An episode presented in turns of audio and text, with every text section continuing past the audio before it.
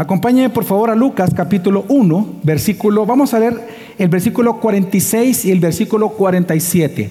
Lucas capítulo 1, versículo 46 y 47.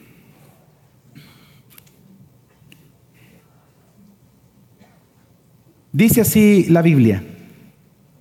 Entonces María dijo, mi alma engrandece al Señor y mi espíritu se regocija en Dios mi Salvador. Vamos a orar. En esta mañana, Señor, te damos muchas gracias porque tú nos permites estar reunidos alrededor de tu santa palabra, Señor. Gracias porque tenemos la oportunidad de poder escuchar tu voz a través de la predicación de tu palabra escrita. Gracias Señor porque tú tienes a bien enseñarnos, animarnos, confortarnos, contenernos, consolarnos, exhortarnos. Te pedimos Señor que tú seas exaltado una vez más, tal como lo dice el texto, que tú seas magnificado esta mañana en nuestros corazones.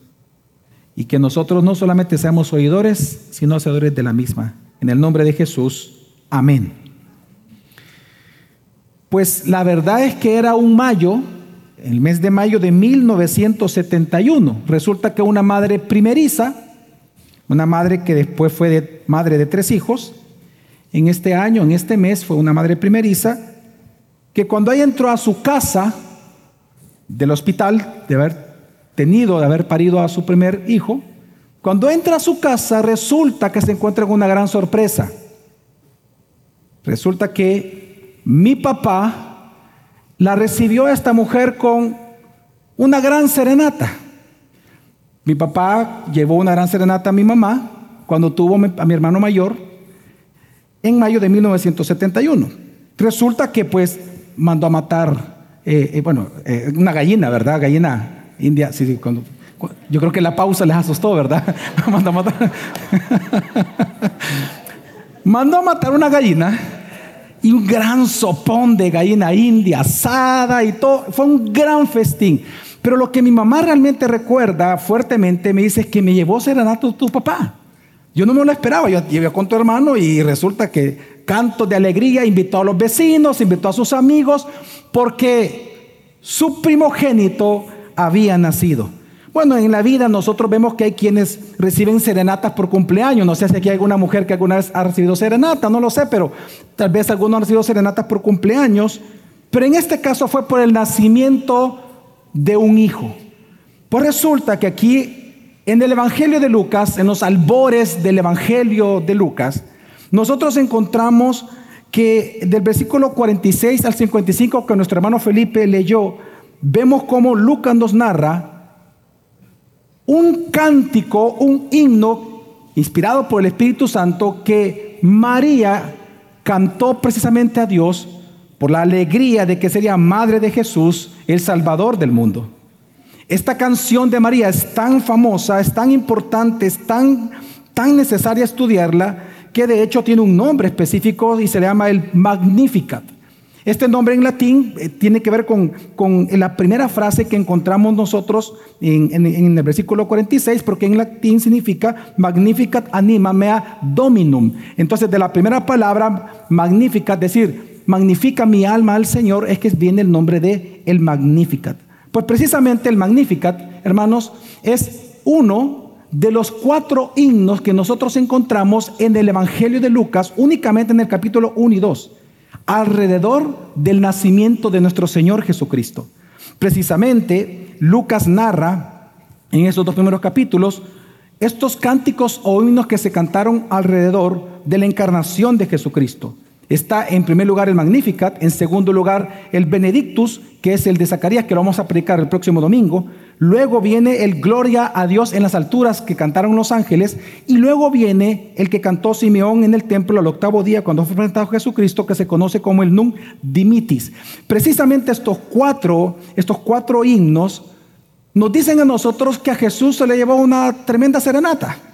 Realmente es una serenata santa inspirada por Dios porque son cánticos, son realmente himnos que fueron compuestos bajo inspiración del Espíritu Santo, cantando por el nacimiento, la encarnación de nuestro Señor Jesucristo. Precisamente estos cuatro cánticos son los que vamos a analizar de aquí a diciembre, al 24, por cierto, que cae domingo, y luego el 31 vamos a hacer un sermón distinto. Ahora, lo interesante es que estos cuatro cánticos solamente aparecen en el Evangelio de Lucas.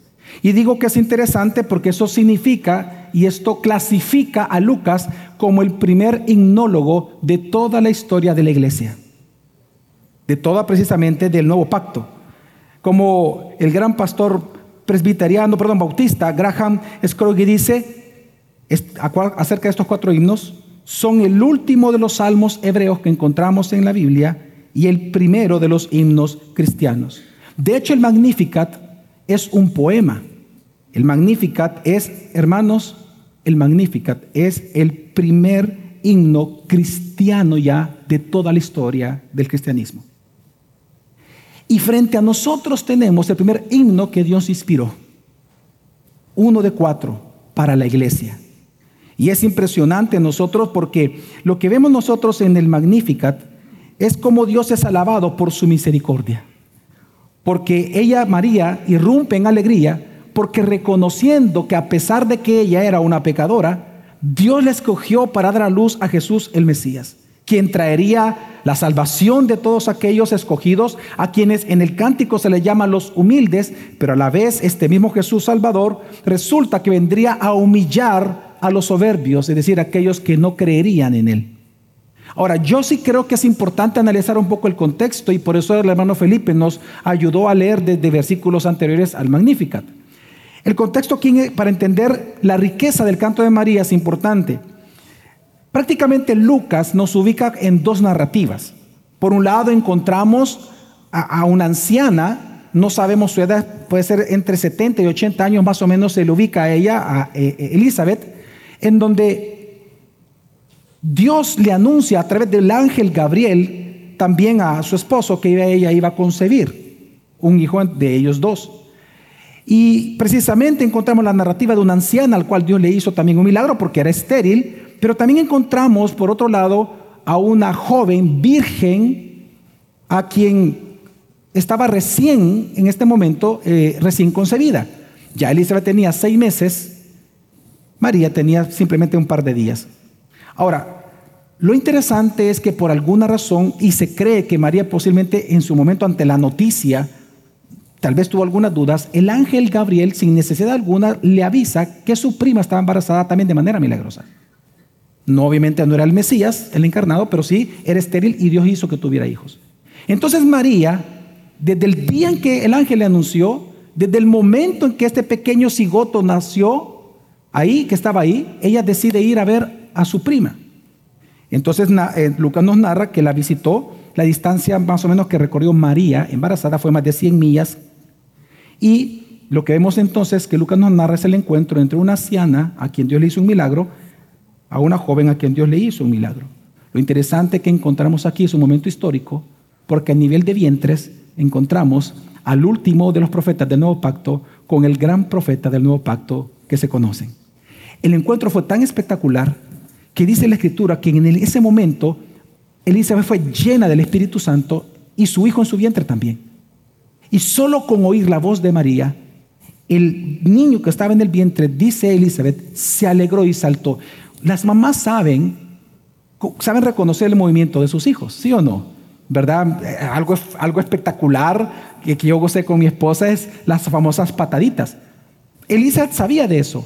Pero es que el salto que dio el niño fue algo completamente diferente. Como un día dijo un predicador, este es el único bebé en el mundo cuyo púlpito fue el vientre de su propia madre. Porque realmente saltó de alegría, fue un salto muy distinto que sintió Elizabeth. Y a nivel profético, ella lo que dijo es reconocer que el niño había saltado de alegría porque frente a él estaba el Mesías. Voy a hacer un paréntesis importantísimo, considero que es importante más en nuestra época, para aquellos que piensan que, el feto no es una persona, dice la que se alegró. Solo un ser humano puede alegrarse. Lo que estaba ahí era un ser humano.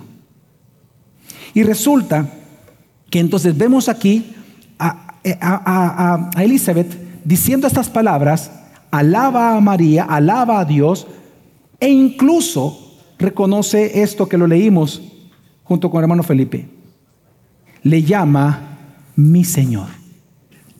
al cigoto que estaba ahí, una vez más.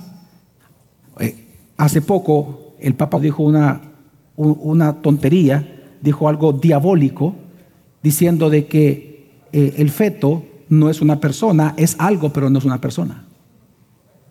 Y aquí a un cigoto de simplemente días de existir, de estar ahí, Elizabeth le llama mi Señor, porque lo era.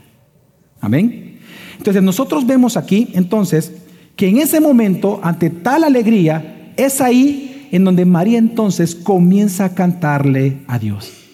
Y ella se llena de gozo, de alegría, porque recibiendo ahora la confirmación de que lo que le llevaba, también por Elizabeth sabía que era el Hijo de Dios, ellas irrumpen canto, irrumpen alegría, precisamente por lo que Dios ha obrado en ella.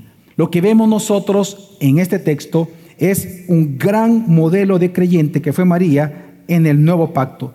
Ella es el modelo prototípico de cómo serían los creyentes realmente en el nuevo pacto. Vemos que ella escuchó la palabra de Dios, creyó la palabra de Dios, se sometió a la palabra de Dios y alabó a Dios por ello. Por lo tanto, a través de este pasaje, en esta mañana yo tengo una intención contigo. Y mi intención realmente es convencerte de que magnifiquemos a Jesús nuestro Salvador por las grandes cosas que Él hace en nosotros. Y ese es mi gran objetivo, que tú y yo magnifiquemos a Jesús nuestro Salvador por las grandes cosas que hace en nosotros. Este pasaje hay tres cosas principales que nos enseña. Lo primero que nos enseña, y lo vamos a ver en el primer punto, es nuestra actitud para alabar a Dios. Lo segundo, los motivos de nuestra alabanza a Dios. Y número tres, la manera de alabar a Dios. Así que acompáñenme, hermanos, al versículo 46 y 47 una vez más para ver el primer punto y es nuestra actitud. ¿Cuál debe de ser nuestra actitud para alabar a Dios? Dice María. María dijo, engrandece mi alma al Señor y mi espíritu se regocija en Dios, mi Salvador.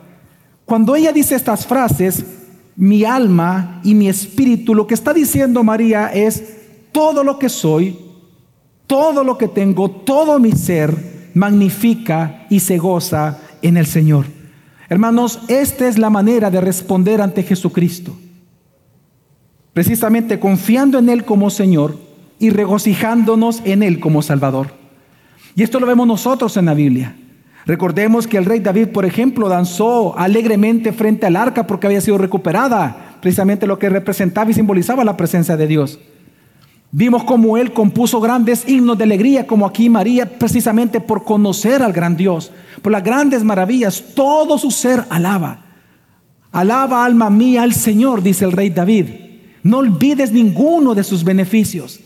Al igual que María, el rey David en el Antiguo Testamento, eh, vemos que cantó de alegría al Señor con todo su ser, con todas sus fuerzas, con toda su alma, por las grandes obras que Dios ha hecho en él. Encontramos, por ejemplo, a María de Betania en el Nuevo Testamento, quien frente a Jesús la respuesta de ella fue quebrar un vaso de alabastro de perfume carísimo, se le ungió los pies y con su cabellera, esta María de Betania precisamente secó los pies de Jesús. A esta obra recordemos las palabras que le dijo Jesús, que quedaron registradas en Escritura. Esto está en Mateo 14, 6. Jesús dice, hermosa, bella, honrosa obra ella ha hecho. Qué hermoso, dijo Jesús.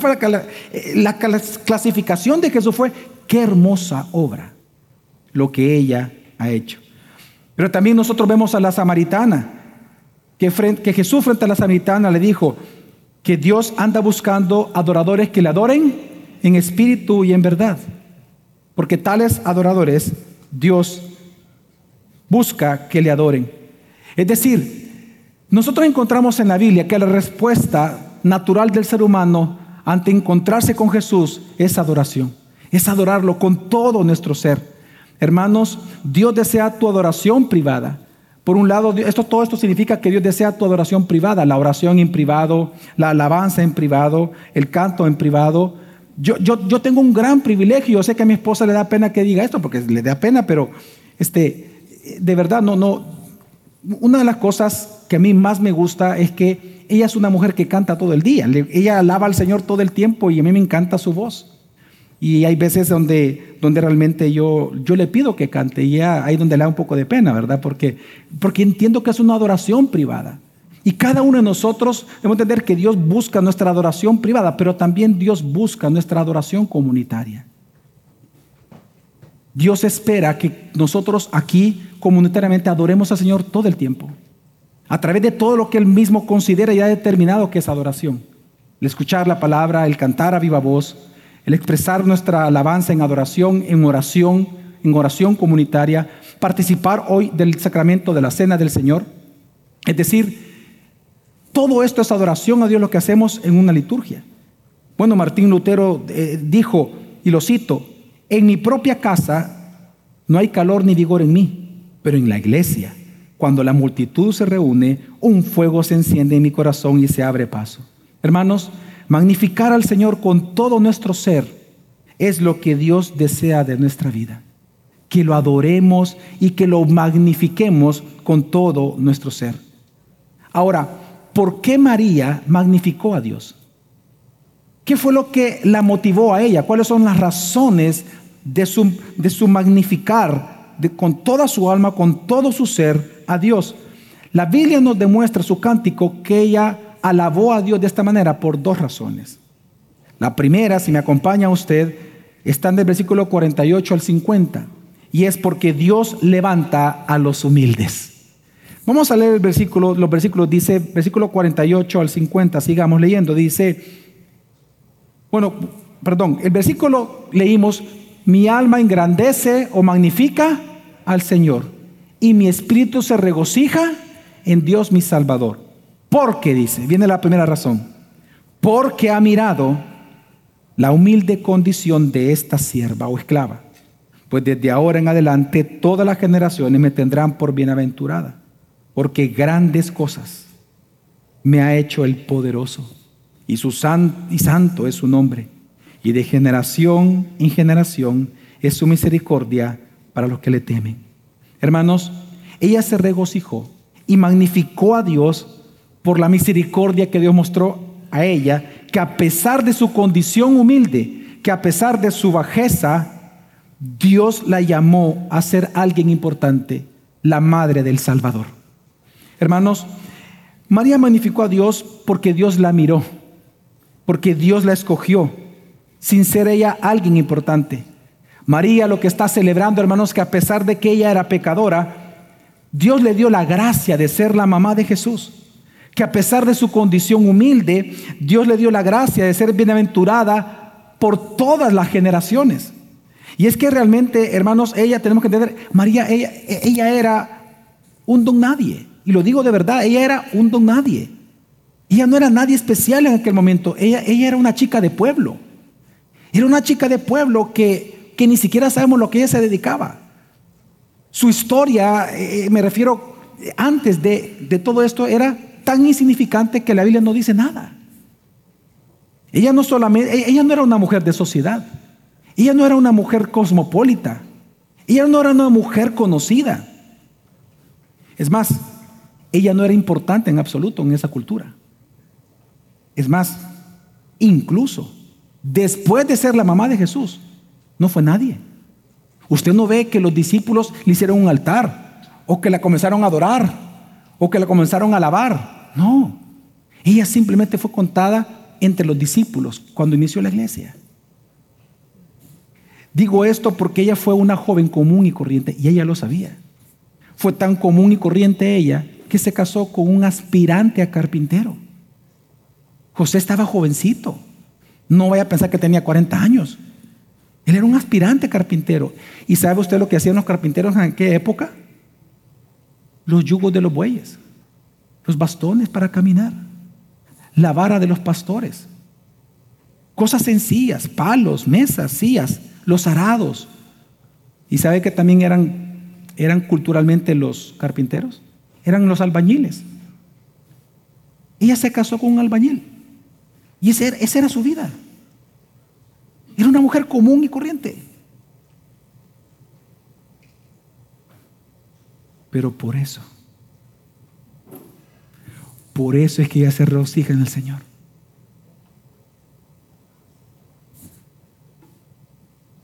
Porque precisamente ella reconociendo su indignidad delante de Dios, de ser pecadora, Dios la dignificó de la mejor manera posible que Dios puede dignificar a una mujer, siendo la mamá del Salvador.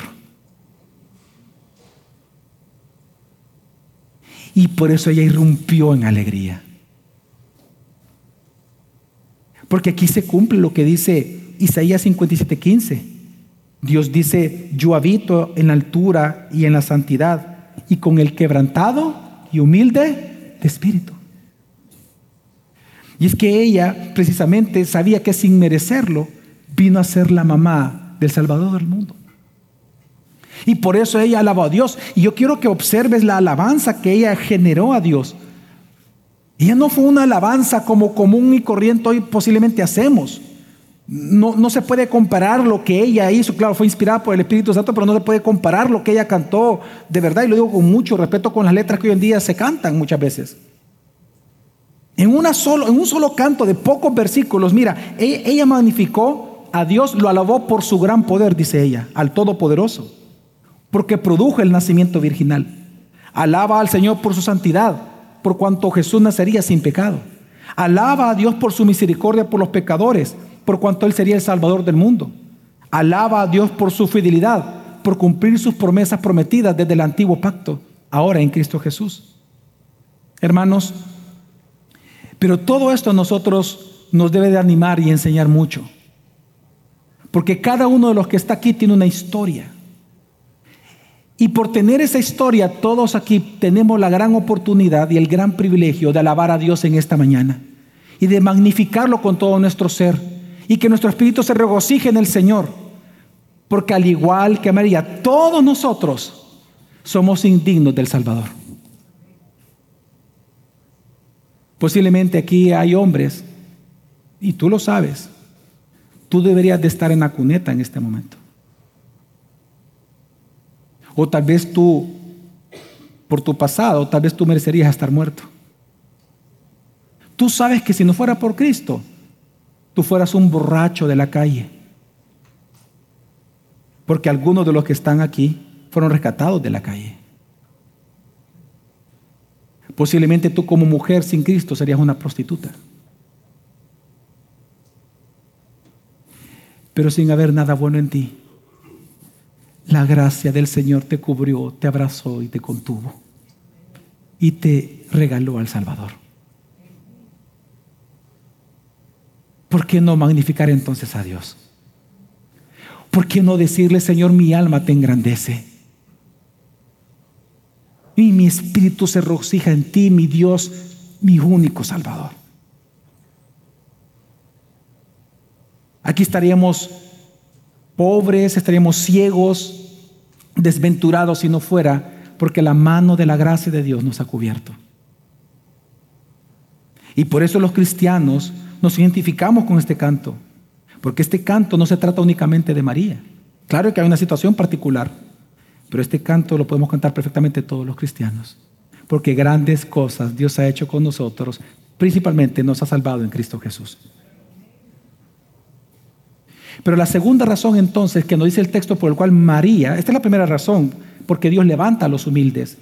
Ahora, cuando dice humildes aquí no se vaya a confundir que está hablando de salvación por obras. Humilde se le llama aquel que teme al Señor, dice aquel que por haber sido regenerado teme al Señor y cree el mensaje de Dios para salvación.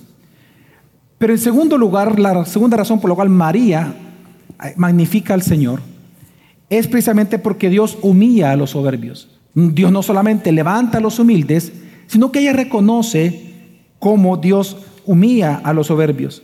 María canta con regocijo precisamente por eso. Leamos, sigamos leyendo, versículo 51 al 55, dice María. Sigue cantando. Ha hecho proezas con su brazo, ha esparcido a los soberbios en el pensamiento de sus corazones, ha quitado a los poderosos de sus tronos y ha exaltado a los humildes, a los hambrientos ha colmado de bienes y ha despedido a los ricos con las manos vacías. Ha ayudado a Israel su siervo, para recuerdo de su misericordia, tal como dijo a nuestros padres, a Abraham y a su descendencia para siempre.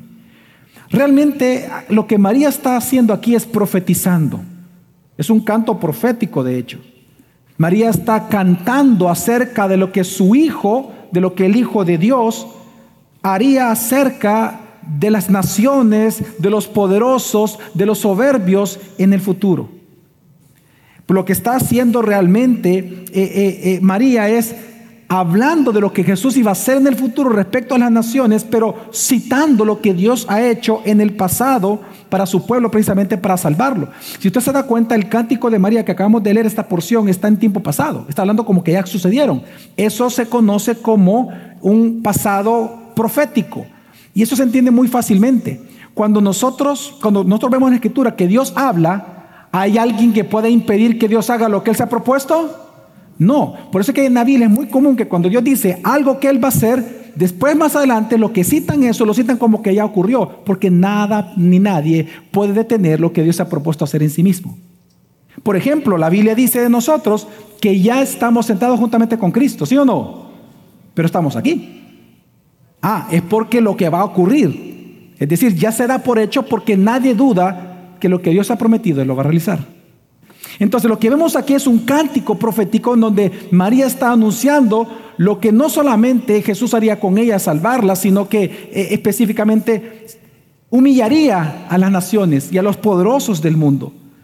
Y es que realmente, hermanos, si nosotros vemos la Biblia, es algo que Dios hace en favor de su pueblo. María realmente con estas palabras que está ocupando en este cántico, ella está haciendo ecos, citaciones y alusiones a grandes obras que Dios hizo en el pasado. Vemos en el pasado cómo Dios ahogó a Faraón en el mar para salvar a su pueblo. Vemos cómo Dios dispersó a los filisteos a través de derrotar a Goliat para salvar a su pueblo.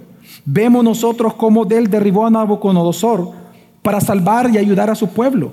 Vemos cómo él quitó a Belsasar, al sucesor de Nabucodonosor, precisamente por ayudar a su pueblo. Solo en el libro de jueces vemos cómo 12 jueces Dios levantó en esa época y muchos más, precisamente para liberar a su pueblo. Así que lo que vemos aquí es que María comienza a cantar porque en base a la evidencia del Antiguo Testamento, Dios humilló a los orgullosos para mostrar misericordia a su pueblo. Ahora, ¿quiénes son los orgullosos? ¿Quiénes son los poderosos que están en este texto? Pues son aquellos que niegan su necesidad de Dios. Son aquellos que niegan la necesidad de un Salvador. Son aquellos que niegan a Dios, a Jesús, a su Evangelio. Así que aquí María lo que está alabando a Dios es por lo que va a ser en Cristo en el futuro. Es decir, nosotros hoy, hermanos, sufrimos por causa de Cristo. En nosotros se va cumpliendo, dice la Escritura, lo que falta el sufrimiento de Cristo. No son sufrimientos vicarios, no son sufrimientos salvadores. Jesús ya está en su estado de gloria. En su estado de humillación, Él sufrió lo que tenía que sufrir. Y la deuda ya fue cancelada en la cruz del Calvario. Amén. Pero cuando dice Pablo que nosotros sufrimos, lo que falta del sufrimiento de Cristo en nosotros es en virtud de nuestra unión con Cristo. Que si Él sufrió, también nosotros vamos a ir porque somos parte del cuerpo de Cristo. Y para nosotros es un privilegio. Pero nosotros sufrimos hoy por causa de nuestros enemigos. Por un lado, nosotros sufrimos las tentaciones, las concupiscencias de nuestra carne. Todo el tiempo incitándonos a ir en contra de la voluntad de Dios. Pero también nosotros sufrimos el, acoso del mundo, el, asedio del mundo, las fascinaciones del mundo, cómo las personas y el sistema de este mundo busca que nos busca persuadir para que nos alejemos de Dios. Pero también enfrentamos a Satanás. Sin embargo, a pesar de toda esta cantidad de enemigos que nosotros tenemos, lo que vemos en este canto, que el cristiano alaba a Dios, nos gozamos en Dios y lo exaltamos y magnificamos porque sabemos que un día todos estos enemigos serán puestos a los pies de Cristo Jesús. Filipenses 2 dice, por lo cual también Dios lo exaltó hasta lo sumo, para que al nombre de Jesús se doble toda rodilla de los que están en los cielos y en la tierra y debajo de la tierra, y toda lengua confiese que Jesucristo es Señor para gloria de Dios Padre. Nosotros hoy podemos estar aquí a pesar de que somos perseguidos, a pesar de que tenemos sufrimiento, a pesar de las malas noticias que nos puedan dar, podemos magnificar a Dios y podemos gozarnos en Él y regocijar nuestro espíritu con Dios nuestro Salvador, porque sabemos que un día estaremos con Él y todo sufrimiento cesará, toda lágrima será secada de nuestros ojos. Apocalipsis 21, 7, 8 dice, el vencedor heredará estas cosas y yo seré su Dios y él me será mi hijo. Pero los cobardes, incrédulos, abominables, asesinos, inmorales, hechiceros, idólatras y todos los mentirosos, es decir, nuestros enemigos, tendrán su herencia en el lago que arde con fuego y azufre, que es la muerte segunda. Así que hermanos, esto lo estamos viendo hoy en día. Y es lo que María, por eso ella cantó de alegría. Porque Jesús no solamente vino a salvar, sino que él, eh, pues claro que él vino a salvar, pero él vendrá también a juzgar. Y nosotros vemos que de alguna manera ese ya, pero todavía no, no los juicios eh, eternos para siempre, no, el juicio del trono blanco como menciona Apocalipsis, todavía no, no ha ocurrido. Pero nosotros vemos como hoy en día, por ejemplo, mientras Jesús salva a algunos, a otros no los salva. Mientras uno recibe misericordia, otros están recibiendo justicia. Y en eso Dios es glorificado. Y eso es lo que canta María. Que resulta que aquel Dios salvador resulta que es el juez del mundo. Y Él también vendrá a humillar a los soberbios, a aquellos que persiguen a su pueblo y a aquellos que rechazan su majestuosidad. Por lo tanto, nosotros lo que vemos hoy, hermanos, es que Dios está haciendo lo mismo con las naciones y los gobernantes. Dios hace exactamente lo mismo, a nivel no solamente particular, sino que a nivel ya más general. Dios hace lo mismo con las naciones y con los gobernantes que rechazan o se avergüenzan de Cristo Evangelio. Así lo dice Romanos capítulo 1, que la ira de Dios se está manifestando un presente continuo contra todos aquellos que detienen con justicia la verdad. Eso incluye naciones, gobernantes, personas, ¿O acaso olvidamos el caso de rey Agripa, Herodes de Agripa, que él dijo, por ejemplo, acerca del mismo, él dijo, esta es voz de un Dios y no de un hombre acerca de él. Y dice que en ese instante, dice Lucas, y lo cito, y como Herodes no alababa a Dios, un ángel del Señor lo hirió y fue comido por gusanos y murió. Hermanos, hoy en día el mismo Salvador también tiene todo el derecho como juez de ejercer disciplina. Esto nos enseña mucho que al igual, por ejemplo, muchas iglesias orgullosas, las que se jactan de sus ministerios, vemos hoy en día que pueden ser humilladas. Precisamente porque el único digno de alabanza es Jesús. Por lo tanto, y esto está en concorde con su enseñanza en Mateo, en el del Monte, él dijo que los mansos son los que van a heredar la tierra no los soberbios. Por eso es que Martín Lutero dijo acerca de este himno de María, y lo voy a citar porque me parecen unas palabras fenomenales, dijo Martín Lutero de este canto, las grandes obras, perdón, dijo que este canto se trataba sobre las grandes obras y hechos de Dios para fortalecer nuestra fe, para consolar a los de baja condición, pero también para aterrorizar a todos los poderosos de la tierra. Debemos dejar que el himno sirva a este triple propósito, porque María no la cantó solo para ella, sino también para todos nosotros, para nosotros cantarla después de ella. Hermanos, magnifiquemos a Jesús nuestro Salvador y regocijémonos realmente en nuestro espíritu por las grandes cosas que Dios ha hecho con nosotros. Pero hay una pregunta que no he respondido y que el texto sí responde, y es ¿Cómo? ¿Cómo magnificar al Señor? Pues lo que vemos nosotros en el Salmo, que la manera de magnificar al Señor es de dos maneras principalmente. Una es de manera espiritual, desde lo más íntimo de nuestro ser. Una cosa muy sorprendente que vemos nosotros en este primer canto cristiano en la historia precisamente de la iglesia es que el canto o la adoración de María no fue superficial. No fue para nada superficial.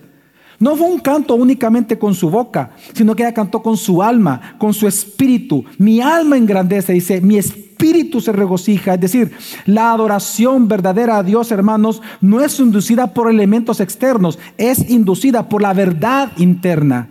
Y no, y no podemos nosotros cambiar eso. La adoración verdadera a Dios no es incitada por elementos externos, sino por la verdad interna que nos gobierna. Esto es tan impresionante que mire, este pequeño himno de María, este pequeño himno, hace más de 30 citaciones al Antiguo Testamento. Está saturado del Antiguo Testamento. ¿Sabe qué libros ella cita solo en estos cantos? Está citando a Génesis, Deuteronomio, primer y segundo libro de Samuel, Job, libros de varios salmos, varios. El libro de Isaías, el libro de Ezequiel, el libro de Miqueas, el libro de Habacuc, el libro de Sofonías. Prácticamente quiso meter toda la Biblia. Y todos los versículos que ocupó era para referirse a las grandes obras de Dios que él había hecho anteriormente. Pero ¿por qué citó mucho la escritura? Bueno, citó mucho la escritura porque su corazón estaba lleno de la escritura. Y esto, hermanos, es importante. El hecho que una mujer en su condición, en su condición, estuviera llena de la escritura, da testimonio de varias cosas. Número uno, de su devoción y de la crianza de sus padres, de la crianza de los papás de ella. Habla muy bien y da testimonio de la importancia, hermanos, de leer la escritura, estudiar la escritura, conocer la escritura, memorizar la escritura, estudiar la Biblia. No solamente debemos de, eh, los pastores y los que predican y enseñan predicar expositivamente, tenemos que aprender a escuchar expositivamente la escritura. Y María lo hizo. Por eso es que esta actitud que ella tuvo de, llenar su alabanza y el himno con la escritura, habla lo que dice la Biblia, que de la abundancia de tu corazón hablará tu boca, cantará tu boca, escribirás himnos de lo que hay de la abundancia del corazón. Y hermanos, esto nos dice mucho a nosotros. Esto nos dice, hermanos, que nosotros no necesitamos de un ambiente tenue, de que se nos bajen las luces o que se nos manipule con, con, con, con una música melancólica para provocar cierta sensación de querer adorar a Dios. No, no necesitamos esa manipulación. Es más, no la necesitamos porque es Dios quien rechaza la adoración espiritual. Recordemos Malaquías capítulo 1. Dios le dice, a, Israel en Malaquías, no me agradan sus ofrendas. No me agrada, no me agradas. Lo que me presentas no me agradas. En Amós 5 dice, yo aborrezco tus canciones, aborrezco tus ofrendas, aborrezco tus asambleas. En Isaías 1 dice exactamente lo mismo, con mucho más detalle y con mucho más folclore. Ahora compara todo eso, lo que Dios dice a Israel en aquel momento por una adoración superficial versus lo que hace aquí María, que María alabó a Dios partiendo de su conocimiento de la escritura que tenía cerca de Dios. Por eso nosotros, hermanos, en esta iglesia y muchas iglesias en el mundo de sana doctrina, en esta iglesia, en gracia sobre gracia, por eso que la música que nosotros cantamos no es para persuadir tus emociones, es para persuadir tu mente. Por eso cantamos lo que cantamos. Porque nosotros no queremos persuadir tus emociones, es tu mente. Lo que nosotros queremos hacer es hacerte pensar más que sentir. Para que tu mente sea saturada con la escritura. Porque es de esa saturación de la escritura que tu boca va a hablar. Y por eso, hermanos, todo lo que nosotros aquí en la iglesia procuramos hacer. No somos iglesia perfecta para nada, pero por eso cantamos lo que cantamos, hacemos lo que hacemos, porque estamos enfocados más en tu mente y en tu corazón que en tus emociones, para que tú pienses en las grandes obras de Dios. Así que igual, hermanos, nosotros no necesitamos tampoco adorar imágenes o tradiciones. Una de las cosas importantes que nosotros vemos en este texto es que si se da cuenta, María nunca se alabó a sí misma. Ella, ella todo el tiempo alabó a Dios. Amén. Y ella nunca exigió adoración para sí misma. Porque nosotros entendemos que la religión católica romana todo el tiempo está adorando a María. Pero es que está haciendo lo incorrecto. Nosotros no adoramos imágenes, ni seguimos tradiciones humanas. Dios ha dicho cómo tiene que ser adorado y buscamos adorarlo de esa manera. Es más, si alguno de ustedes está luchando todavía, no lo sé, puede ser que vengas por primera vez, que tenga varias semanas acá. Pero si tú estás luchando con que si debe adorarse o no a María, algunos dicen le cambian el nombre. No, nosotros no adoramos, sino que nosotros lo que hacemos es la alabamos, nosotros lo que hacemos es honrarla.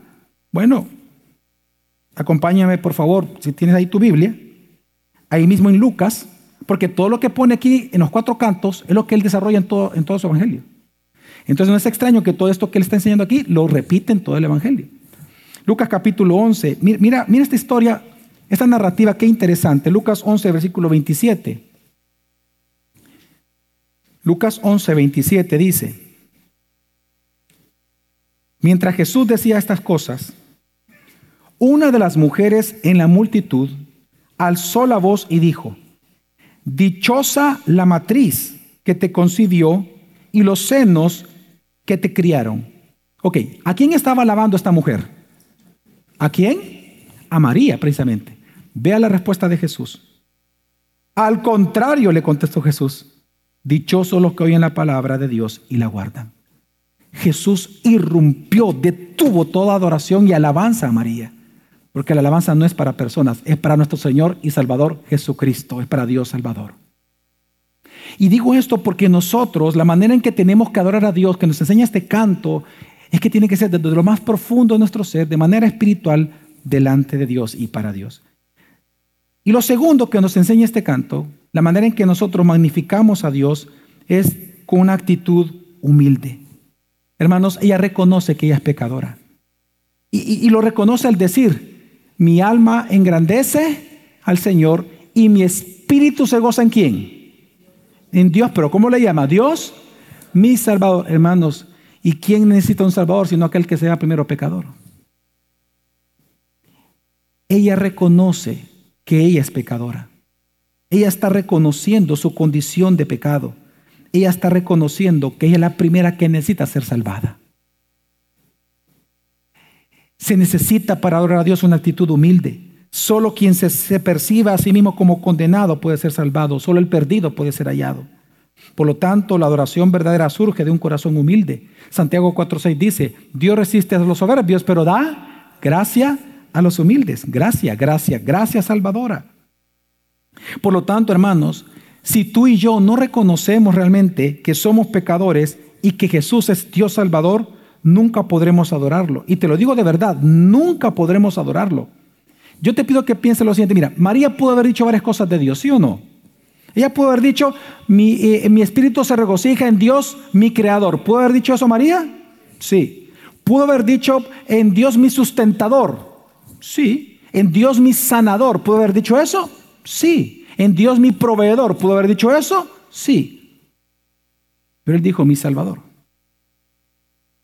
¿Por qué? Mira, hermanos, si Dios fuera todo lo anterior que acabo de mencionar, pero Él no fuera salvador tuyo, no fuera salvador mío, ¿por qué yo lo adoraría a Él si al final yo iría al infierno? ¿Por qué yo no voy a adorar que Él es mi creador, que Él me regala un iPad, que Él me da, un, no sé, para la ropa, para comer una hamburguesa, de que Él es mi proveedor, mi sustentador? si al final por mis pecados Él no podría hacer nada y yo me iría al infierno? ¿Por qué yo lo adoraría a Él? ¿Qué motivos, motivos yo tengo para adorarlo? Ninguno. Pero si Dios es el Salvador, tengo todos los motivos eternos para magnificarlo. porque estaré con Él para siempre sin merecerlo. Así que hermanos, nosotros adoramos a Dios, de verdad. Nosotros adoramos a Dios no porque Él sea el creador, no porque Él sostiene el universo, no porque eh, eh, eh, Él, Él nos regala lluvia, podemos comer un mango con chile y sal. Nosotros no adoramos a Dios por eso. Lo adoramos porque Él nos ha salvado. Porque Él nos ha salvado. Él nos ha salvado sin nosotros merecerlo. Él nos ha salvado y por eso nosotros lo adoramos y le cantamos y venimos a la iglesia, nos congregamos, nos discipulamos, servimos, viajamos a dar talleres. ¿Por qué? Porque nos ha salvado. Porque si no fuera Salvador no habría adoración. Así que lo que se necesita también es ser humildes, reconocer nuestra necesidad de salvación. Y por eso es que en este himno, este himno para concluir hermanos, en este himno vemos dos cosas que son las que obstaculizan realmente el que tú puedas magnificar a Dios, la ignorancia y el orgullo. Cuando tú ignoras la palabra, tú terminarás adorando a un Dios diferente al de la Biblia, un Dios falso. Y el orgullo hace que nunca adores a Dios, sino que solamente a ti mismo. Así que tanto la ignorancia como el orgullo impiden que magnifiquemos a Dios. Hermanos, por lo tanto, mi exhortación y mi invitación es, magnifiquemos a Jesús nuestro Salvador por las grandes obras que Él ha hecho en nosotros. Hermanos, hazlo. Cada uno de nosotros da testimonio de lo que Dios ha hecho en nuestra vida. Tú lo sabes, tú te recuerdas cómo tú eras. Tú sabes que era imposible una transformación en tu vida hasta que Jesús irrumpió tu vida. Por lo tanto, magnifica a Dios, magnifícalo. Que tú puedas decir junto con María precisamente, mi alma engrandece al Señor y mi espíritu se regocija en Dios mi Salvador. Agustín de Hipona dijo, para aquellos que quieran aprender los caminos de Dios, la humildad es primero, la humildad es lo segundo, la humildad es lo tercero somos esclavos y Jesús nuestro Salvador. Vamos a orar.